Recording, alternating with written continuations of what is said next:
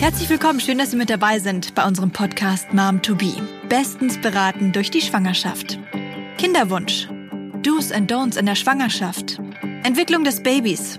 Rund um die Schwangerschaft gibt es einfach so viele Themen, die einen interessieren. Hier gibt es die passenden Antworten und den richtigen Rat auf offene, aber auch auf unbequeme Fragen.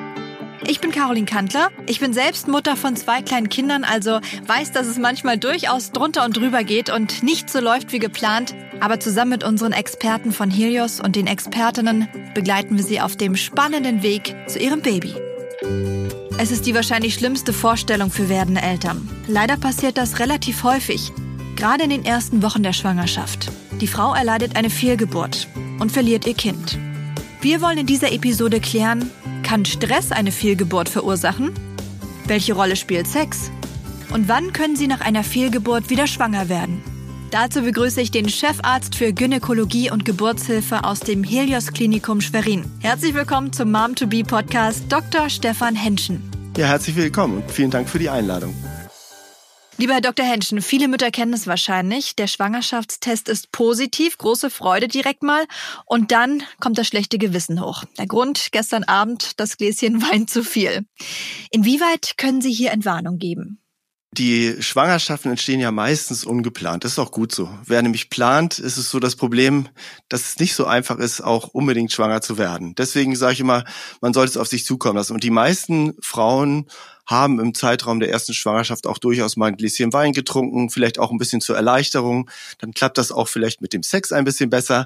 Und das macht überhaupt kein Problem am Anfang. Natürlich ist es so, wenn man weiß, dass man schwanger ist, sollten wir alles vermeiden, was dem Kind jetzt nicht gut tut. Und da gehört natürlich der Alkohol dazu, genau wie das Rauchen. Und was wir leider in letzter Zeit häufiger haben, sind es auch zunehmend Drogen, die da eine Rolle spielen. Das ist sehr bedauerlich. Und das sollte man natürlich alles im Zusammenhang mit einer Schwangerschaft lassen, damit das Kind optimale Bedingungen bekommt. Darüber würde ich gerne später nochmal ausführlich sprechen. Nochmal ganz konkret auf die ersten Tage nach der Befruchtung. Kann man da den Embryo eigentlich schon schädigen oder ist er noch unabhängig vom mütterlichen Kreislauf? Genau, das ist es. Am Anfang ist er eigentlich noch unabhängig. Der schwimmt ja noch im Eileiter und kommt erst zur Implantation. Aber dann ist es schon relativ schnell, dass er auch Kontakt hat. Und natürlich ist es so, wenn wir viele nicht günstige Substanzen zu uns nehmen, dass wir auch die Einnistung der Frucht nicht günstig beeinflussen. Also das Optimale ist natürlich, eine Frau plant schwanger zu werden oder zumindest ist zugelassen und lässt in der Zeit ja, Dinge weg, die äh, nicht gut für eine Implantation sind. Das besonders das Rauchen ist da ein ganz ungünstiger Faktor. Auch bei den Männern ist ja so, man wird auch schlechter schwanger. Auch die Männer haben schlechteres Spermiogramm, wenn sie rauchen und versuchen, Familienplanung anzugehen. Also Rauchen schon mal eine Sache, die man definitiv dann unterlassen sollte. Was soll noch wegfallen, wenn man eine Fehlgeburt verringern sollte? Worauf sollte man noch achten? Also eigentlich ist eine Schwangerschaft ja ein normaler Zustand, das ist das Schöne. Und äh, ist der normalste Zustand, eigentlich hat das mit äh, Ärzten und Krankheit gar nichts zu tun. Das ist, glaube ich, das Wichtigste, was man wissen muss. Und deswegen gibt es eigentlich nichts, was man falsch machen kann. Also eine Sportlerin, die Sport macht, kann auch Sport machen, wenn sie plant, schwanger zu werden. Die sollte ihr Lebensverhalten nicht ändern, auch in der Schwangerschaft eigentlich nicht großartig ändern, sei denn es gibt irgendwelche Risikofaktoren. Insofern darf man alles machen, aber das, was man natürlich nicht machen sollte, und da finde ich beim Rauchen ist das Einfachste, das kann man einfach, wenn man Familienplanung angeht, kann man, glaube ich, aufhören zu rauchen. Das kann man für sein Kind tun. Beim Alkohol, ja, da sage ich, solange man noch nicht schwanger ist, ist es ja auch ganz nett, mal abends ein Säckchen mit dem Liebsten zu trinken. Das kann man machen. Wenn man aber, ja, ist ja auch ganz schön, denn wie gesagt, ich, ich denke ja auch mal dran, vielleicht enthemmt das auch so ein bisschen und dann klappt es auch mit dem Schwangerwerden etwas ja, genau. besser.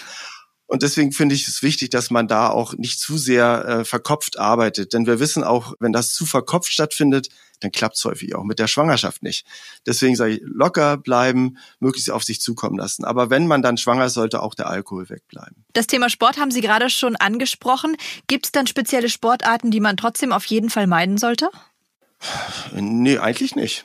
Eigentlich nicht. Das, was man, äh, also gerade nicht am Anfang der Schwangerschaft, wenn ich also ist die Frage jetzt, wenn ich so Leistungssportler bin und wirklich an Grenzen rangehe, das würde ich dann vielleicht vermeiden. Aber die Sportart, die ich vorher gemacht habe, würde ich auch in der Schwangerschaft weitermachen. Sie denken jetzt zum Beispiel so an Reiten, da denken wir, oh Mann, die Belastung beim Reiten, Nö, also es gibt ganz viele Reiterinnen, da würde ich auch sagen, die sollen weiter reiten, weil ihnen das gut tut. Auch für die Psyche ja gut tut. Und man darf nicht vergessen, es geht nicht nur um die man denkt sich immer so, das hält, wie hält es fest, wird es weggerüttelt sozusagen ja. mechanisch. Eine Schwangerschaft, die halten will, die hält sich auch auf dem Pferd. Ah, interessant, gut zu wissen. Ja, ich war auch der Meinung, dass wenn man zu viel hüpft, da vielleicht irgendwas schiefgehen kann. Nein, das ist also genau das ist äh, die Schwangerschaft ist sehr gut geschützt in der Gebärmutter eigentlich und am Anfang ist ja das auch keine mechanische Belastung. Die Gebärmutter liegt ja frei in der Bauchhöhle. Klar, wenn man jetzt äh, in den Bauch treten oder boxen würde ich nicht, aber reiten ist eine relativ gleichmäßige Bewegung, das kann man machen. Hatten Sie Patientinnen, die Ihnen gerade einfallen, die weiter Sport gemacht haben, bei denen alles gut geklappt hat? Das ist ja eine wichtige Frage, die kommt. Also es gibt ja viele, die auch sagen, wenn sie denn Sport lassen, werden sie auch phlegmatischer. Sport macht ja auch eine gewisse Abhängigkeit, weil die Endorphinausschüttung ja glücklich macht.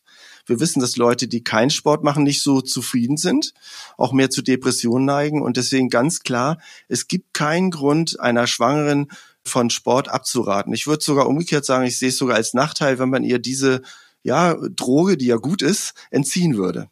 Und wie sieht es aus mit dem Sex in der Schwangerschaft? Sie haben es ja auch schon angesprochen. Welche Risiken gibt's hier? Oder sollte man vielleicht komplett verzichten? Tolle Frage.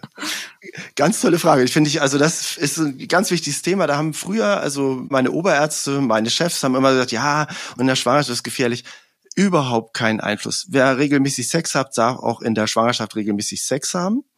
Ich glaube, ähm, was ein Grund ist, wenn mal Blutungen auftreten oder wenn irgendwelche Probleme da sind, dann wird der Arzt ja schon sagen, dann lassen Sie es mal ein paar Wochen. Aber grundsätzlich hat der Sex keinen Einfluss auf die Schwangerschaft und man muss da keine Angst haben. Wie kommt es denn jetzt eigentlich zu den Abgängen, gerade in den ersten Wochen? Was sind da die Gründe? Das ist genau die Vorstellung der Mechanik, ist so das, was man denkt, das ist das häufigste. Das ist es aber gar nicht. Das häufigste, und da muss man sagen, haben wir natürlich auch eine Veränderung. Wir haben zunehmend mit Fehlgeburten zu tun. Das hat mehrere Gründe. Der eine Grund ist, dass wir natürlich viel früher die Frauen freuen sich auf ihre Schwangerschaft, machen sehr früh einen Schwangerschaftstest. Früher war es so, dass äh, häufig ja, sagen wir, die Regelblutung verzögert kam, eine Woche später, und die Frauen sagten, das war eine stärkere Regelblutung, gar nicht gemerkt haben, dass es eine Fehlgeburt war. Also die Dunkelziffer bei Fehlgeburten ist exorbitant hoch. Das heißt, wir werden wahrscheinlich viel mehr Fehlgeburten haben, als wir wissen. Und es ist immer die Frage, ob man, wenn man es nicht weiß, ob es dann besser ist. Ja, Fehlgeburten sind leider häufiger. Und jetzt kommt noch was dazu, was unsere Gesellschaft verändert sich ja gerade. Das sehe ich als Geburtshelfer. Die Frauen, die schwanger sind, sind nicht mehr 20 oder 25, sondern die Frau, die heute schwanger wird, im Schnitt beim ersten Kind ist 31. Und natürlich, wenn wir 31 sagen, ist auch eine mal 40 oder ist 38. Und dann steigt schon die Wahrscheinlichkeit an, dass auch die Anlage, die Fruchtanlage, nicht in Ordnung ist und deswegen auch als zu einer Fehlgeburt kommt, weil die Anlage nicht optimal ist, was ja eigentlich von der Natur gut eingerichtet wurde. Aber wir haben damit eben häufiger zu tun durch einfach gesellschaftliche Veränderungen. Das heißt, wir können es heute nicht zurückschrauben, mit sagen, werden mal alle jung schwanger. Das wäre aber tatsächlich eine Überlegung, wie kriegt man eine Gesellschaftsstruktur hin, die es möglich macht, dass Frauen sich auch früh im jungen Alter entscheiden können, schwanger zu werden. Das ideale Alter ist so 21 bis 23. Sie haben gesagt, ganz oft kommt es tatsächlich zu Fehlgeburten. Wann ist das Risiko am größten und wie oft passiert es dann tatsächlich? Ja, in der Frühschwangerschaft. Also besonders in der ersten, also in den ersten drei Monaten, sage ich mal so. Das, aber am häufigsten ist es so zwischen vierter und äh, siebter Woche. Und dann nimmt es langsam wieder ab. Also die häufigsten Fehlgeburten sind sehr früh, manchmal auch so, dass man noch gar keine Fruchtanlage sehen konnte oder auch noch keine Herzaktion sehen konnte. Und was raten Sie den Frauen am Anfang, um das Risiko möglichst zu verringern? Nicht auf Dinge zu verzichten, die sie gerne machen. Außer Alkohol, Rauchen und ja, das sind eigentlich so die wichtigsten Dinge. Das ist ja auch immer die Frage Beruf, Arbeit. Wenn jemand eine Arbeit hat, die ihn zufrieden macht, also ich persönlich finde ich diese Beschäftigungsverbotsgeschichte sehr problematisch, weil das Rausnehmen aus sozialer Umgebung macht ja auch nicht unbedingt zufrieden. Also Sie können wenn es eine von der Natur Selektion ist, also weil die Anlage nicht okay ist, dann können Sie daran nichts ändern dann können sie sich verhalten, wie sie wollen. Es wird zur Fehlgeburt kommen. Jetzt gibt es noch andere Ursachen, natürlich. Es ist nicht nur die Alterswahrscheinlichkeit, es gibt dann auch die Möglichkeit natürlich einer Fehlanlage, das ist auch bei der Jungfrau möglich, das ist also eine nicht optimal entwickelte Schwangerschaft, weil die Plazenta sich nicht gut eingenistet hat und es dann zur Fehlgeburt kommt. Dann gibt es Fehlentwicklung von der Gebärmutter. Das ist eine Sache, wenn man mehrere Fehlgeburten hatte, dass man gucken sollte, gibt es zum Beispiel, es gibt so Gebärmütter, die sind nicht wie eine Birne, sondern eher wie ein Herz geformt. Und dann gibt es so Einstülpungen in der Gebärmutter, die vielleicht das Festhalten der Schwangerschaft behindern. Das heißt, wenn eine Frau mehrere Fehlgeburten hat, würde ich mal in die Gebärmutterhöhle mit einer kleinen Operation gucken, um zu gucken, ob sowas vorliegt und man sowas spalten kann. Oder Myome zum Beispiel, Muskelknoten, die sind völlig harmlos, aber können bei der Schwangerschaft halt dazu führen, dass die sich nicht optimal festhalten kann und dann eben zu einer Fehlgeburt kommt. Und da gibt's dann einige Möglichkeiten, aber das zu beheben, dass die Frau dann ohne Probleme die Schwangerschaft halten kann? Genau, man kann also so Septen zum Beispiel, so Trennschichten, die in der Gebärmutter sind, kann man mit einer kleinen Nadel lösen. Myome kann man theoretisch rausschälen. Also da gibt's schon Möglichkeiten. Trotzdem muss man sagen, Myome sind immer so ein Problem, haben ja ein Drittel aller Frauen. Also jede dritte Frau hat irgendwie Myome. Das ist eigentlich völlig harmlos. Die können eben nur so ungünstig sitzen, dass sie stören. Und da kann man eventuell was machen, aber das Problem des Myoms, das löst man damit dann nicht. Also die Gebärmutter hat Myome, das macht eigentlich auch nichts. Frauen mit Myom kriegen auch ihre Kinder ganz normal. Also man muss jetzt nicht, dass das falsch verstanden wird, dass man jedes Myom, was irgendwie mal da ist, gleich rausschneidet, bevor man schwanger wird, sondern nur die, die, wo man meint, dass sie einer Schwangerschaft einer Festhalten der Schwangerschaft störend wirken könnten, da wird man das tun. Also halten wir mal fest, sobald man weiß, dass man schwanger ist, sollte man definitiv auf das Rauchen verzichten. Alkohol und Drogen sind natürlich auch nicht so besonders günstig. Auch das sollte man einschränken, aber sonst ist der Frau alles erlaubt, was Spaß macht. Wenn es dann allerdings doch zur Fehlgeburt kommt, wie sieht's danach aus? Kann die Frau direkt wieder schwanger werden? Die Antwort darauf gibt's gleich. Kommen wir hier in unserem Helios-Podcast Mom to Be jetzt zur Rubrik Fakt oder Fake. Herr Dr. Henschen, Ihre Einschätzung als Experte. Häufige Ursachen für Fehlgeburten sind Stress oder falsches Heben. Fakt oder Fake? Das ist falsch. Also sicherlich sollte man nicht Gewichtheben anfangen, wenn man vorher keine Gewichte gehoben hat. Man sollte nicht extrem Belastung zumuten, aber im Endeffekt ist es fake. Die Schwangerschaft ist wie ein wie so ein Schmarotzer am Baum, der sich da einnistet, so ein Mistelzweig und der hält sich auch. Da äh, wird nichts passieren, wenn ein stärkerer Wind kommt, dass er gleich abfällt. Herr Dr. Henschen, was muss eine Frau machen oder was würden Sie empfehlen, wenn sie auf einmal eine Blutung entdeckt? Wie sollte man hier vorgehen?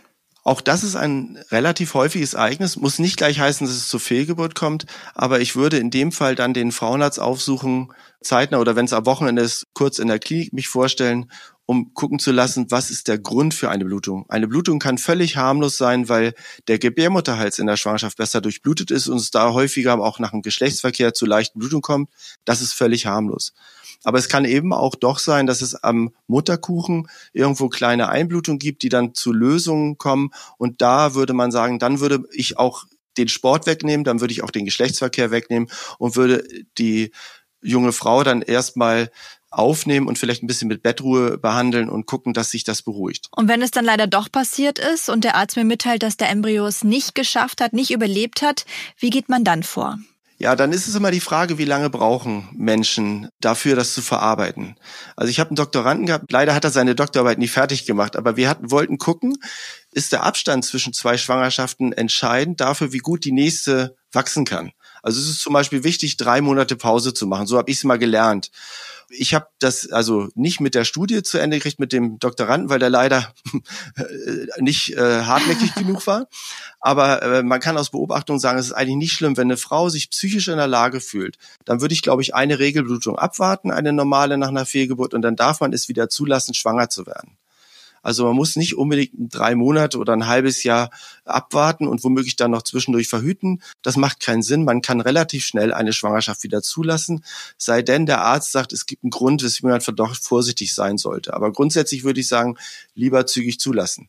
Ich habe mal eine junge Frau gehabt, naja, jung war sie nicht, sie war so 42 und hatte eben ein jungen Surflehrer als neuen Partner und wollte mit dem unbedingt ein Kind bekommen. Und leider hatte sie eine Neigung zur, ähm, das waren Kinder mit Trisomie 21, die sie relativ häufig als Schwangerschaften kriegte. Und das haben wir mal untersucht und sie wollte kein Kind mit dem Down-Syndrom haben und hat dann sich immer entschieden, Abbruch gemacht. Die hat drei Schwangerschaften hintereinander durchgehalten, auch in kurzer Folge. Und das vierte war dann das Kind ohne Down-Syndrom, was sie dann auch gekriegt hat die hat das psychisch überstanden. Ich, ich habe immer gedacht, zwischendurch, die bricht mir zusammen, aber die hat das relativ cool gemacht. Eine andere Frau wird das nicht schaffen. Und ich glaube, da muss jeder auch für sich selber sehen, wie komme ich psychisch mit dem Erlebnis Fehlgeburt klar. der Gesetzgeber hat sich dem auch, also das auch wertgeschätzt. Denn heute ist es so, früher hat man gesagt, Kinder unter 500 Gramm und unter 22 Wochen, das sind Fehlgeburten, die haben keine Bedeutung. Das Bestattungsgesetz hat sich ja geändert. Man darf jetzt auch Fehlgeburten bestatten lassen. Das ist natürlich eine Kostenfrage, aber ich finde, das ist eine Wertschätzung. Ich kenne Frauen, die haben eine Fehlgeburt in der siebten Woche und leiden mehr als die Frau mit der Totgeburt in der 38. Woche. Das ist Psychologie. Also manche können relativ gut Trauer auch mit sich selbst und der Familie ausmachen und manche haben da echt Schwierigkeiten, solche Erlebnisse zu verarbeiten. Da sind wir Menschen sehr unterschiedlich. Gibt es da von Ihrer Seite auch Unterstützung, gerade auch für die Frauen, die vielleicht sehr leiden am Anfang der Schwangerschaft? Ja, da, das ist die Aufgabe des Frauenarztes, der auch als psychologisch ausgebildet ist. Der sollte da schon auch reinhorchen. Aber es gibt da einen Mangel an Angeboten. Das muss man einfach sagen. Es ist für Frauen, die Fehlgeburten haben, die dann wirklich psychisch belastet sind, ist es sehr schwer, da ein Angebot zu finden. Es ist aber auch nur ein kleiner Teil, der da Hilfe braucht. Aber das ist tatsächlich schwierig. Wir machen, lösen das ganz gern über diese Beratungsstellen, die AWO oder Pro Familia. Das sind ja Institutionen, die auch die Beratung vom Schwangerschaftsabbruch machen, aber auch eben Frauen in Krisensituationen beraten. Und da sage ich immer, über die kriegen wir ganz gut auch eine psychologische Betreuung hin. Die haben kurzen Draht zu uns. Aber ehrlicherweise gibt es, glaube ich, viele Frauen, aus der Geschichte, die sehr darunter leiden. Ich kann da ein schönes Beispiel nennen. Ich war in einer anderen Klinik vorher Chef und da war es so, da kam dieser Artikel in Berlin, die Fehlgeburten landen in der Asche auf der Straße. Und dann haben wir so ähm, ein, ein Grab auf dem Friedhof sozusagen eingerichtet, auf dem die Stillgeborenen, auch die Fehlgeburten einmal im Jahr bestattet wurden. Und da kamen Frauen zu dem ersten Gottesdienst und auch den Gottesdiensten danach, die hatten 30 Jahre vorher eine Fehlgeburt gehabt und die da oft an diesem Gottesdienst teilnahmen und anfingen zu weinen. Das ist 30 Jahre her. Und daran sieht man, wie lange so eine Trauer auch bis zum Ende des Lebens die Menschen begleitet. Und deswegen glaube ich, da ist wichtig, Trauerarbeit zu leisten und dieses Grab am Friedhof war eine, die haben sich wirklich bedankt dafür, dass endlich sowas auch eine Wertschätzung bekommt, also einen Hafen. Und dadurch haben die sich schon besser gefühlt, weil sie das dahin gehen können und sagen können, es gibt eine Wertschätzung auch für die Kinder, die nicht sein durften, ob so wie sie ja vielleicht gerne gewesen wären. Was muss sich denn hier noch ändern in Zukunft? Na, ich finde, der Gesetzgeber hat schon dank der Politik, die damals da war, gut reagiert, dass er gesagt hat, es ist eigentlich unabhängig davon, welche Woche wir haben. Wir müssen ein, eine Möglichkeit schaffen, Trauerverarbeitung zu erlauben. Es ist häufig so, wenn in der Familie meinetwegen eine junge Frau hat eine Totgeburt, dann ist das Kind ja schon im Mutterleib gestorben. Dann kommen hilflose Kommentare von der Familie. Na, es hat ja noch nicht gelebt, das ist ja auch nicht so schlimm. Das ist alles gut gemeint, aber das verletzt natürlich eher. Mhm. Und das macht den Trauernden ja noch unglücklicher.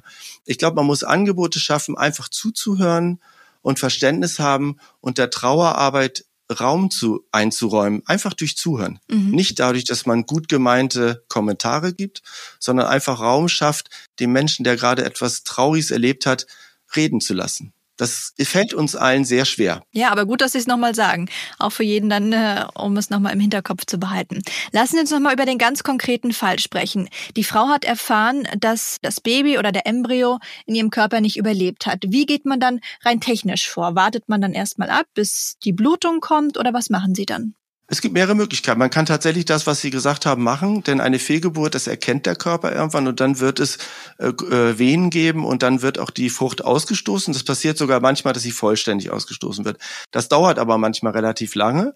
Am meisten machen wir es so, dass wir dann venenunterstützende Mittel geben und eher eine Ausschabung machen, um auch die Zeit die Trauerzeit nicht zu lange zu machen. Aber theoretisch könnte man auch darauf warten, dass irgendwann der Körper selber reagiert. In der Praxis wird meist eher eine Fehlgeburt dann unterstützt und eine Ausschabung gemacht. Jetzt gibt es ja auch Schwangerschaften, da siedelt sich der Embryo am falschen Ort an, also außerhalb der Gebärmutter. Ich habe gelesen, dass es relativ selten vorkommt, aber ab und zu eben doch. Man spricht dann von einer sogenannten Eileiterschwangerschaft. Herr Dr. Henschen, was bedeutet das denn für die Schwangerschaft? Ja, leider eine Schwangerschaft, die an falscher Stelle gibt. Es gab mal so einen Artikel, der hatte gesagt, man ähm, sogar in einer hochkarätigen Zeitung, man könnte die Schwangerschaft da rausnehmen und in der Gebärmutter wieder einpflanzen. Das hat noch keiner geschafft, das geht nicht. Und im Eileiter ist einfach kein Platz für eine Schwangerschaft. Wenn die dort wächst, reißt er irgendwann ein und das ist tatsächlich für die Mutter dann auch äh, gefährlich, weil sie daran versterben kann. Also Eileiterschwangerschaften waren früher häufiger auch eine Ursache für Versterben von Frauen an solchen Dingen.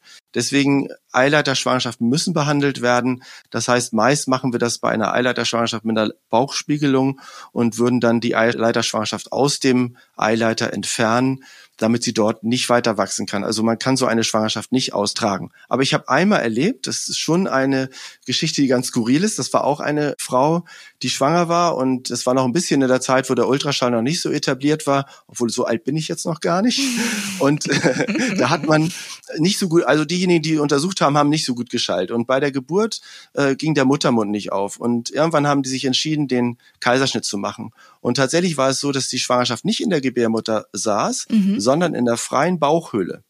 Es gibt so ein Netz vor dem Bauchorgan, das ist sehr gut durchblutet. In der hatte sich der Mutterkuchen eingenistet und darin war die Schwangerschaft gewachsen. Das heißt, sie war gar nicht in der Gebärmutter, sondern außerhalb. Und das haben die aber erst gemerkt, als sie den Kaiserschnitt machten.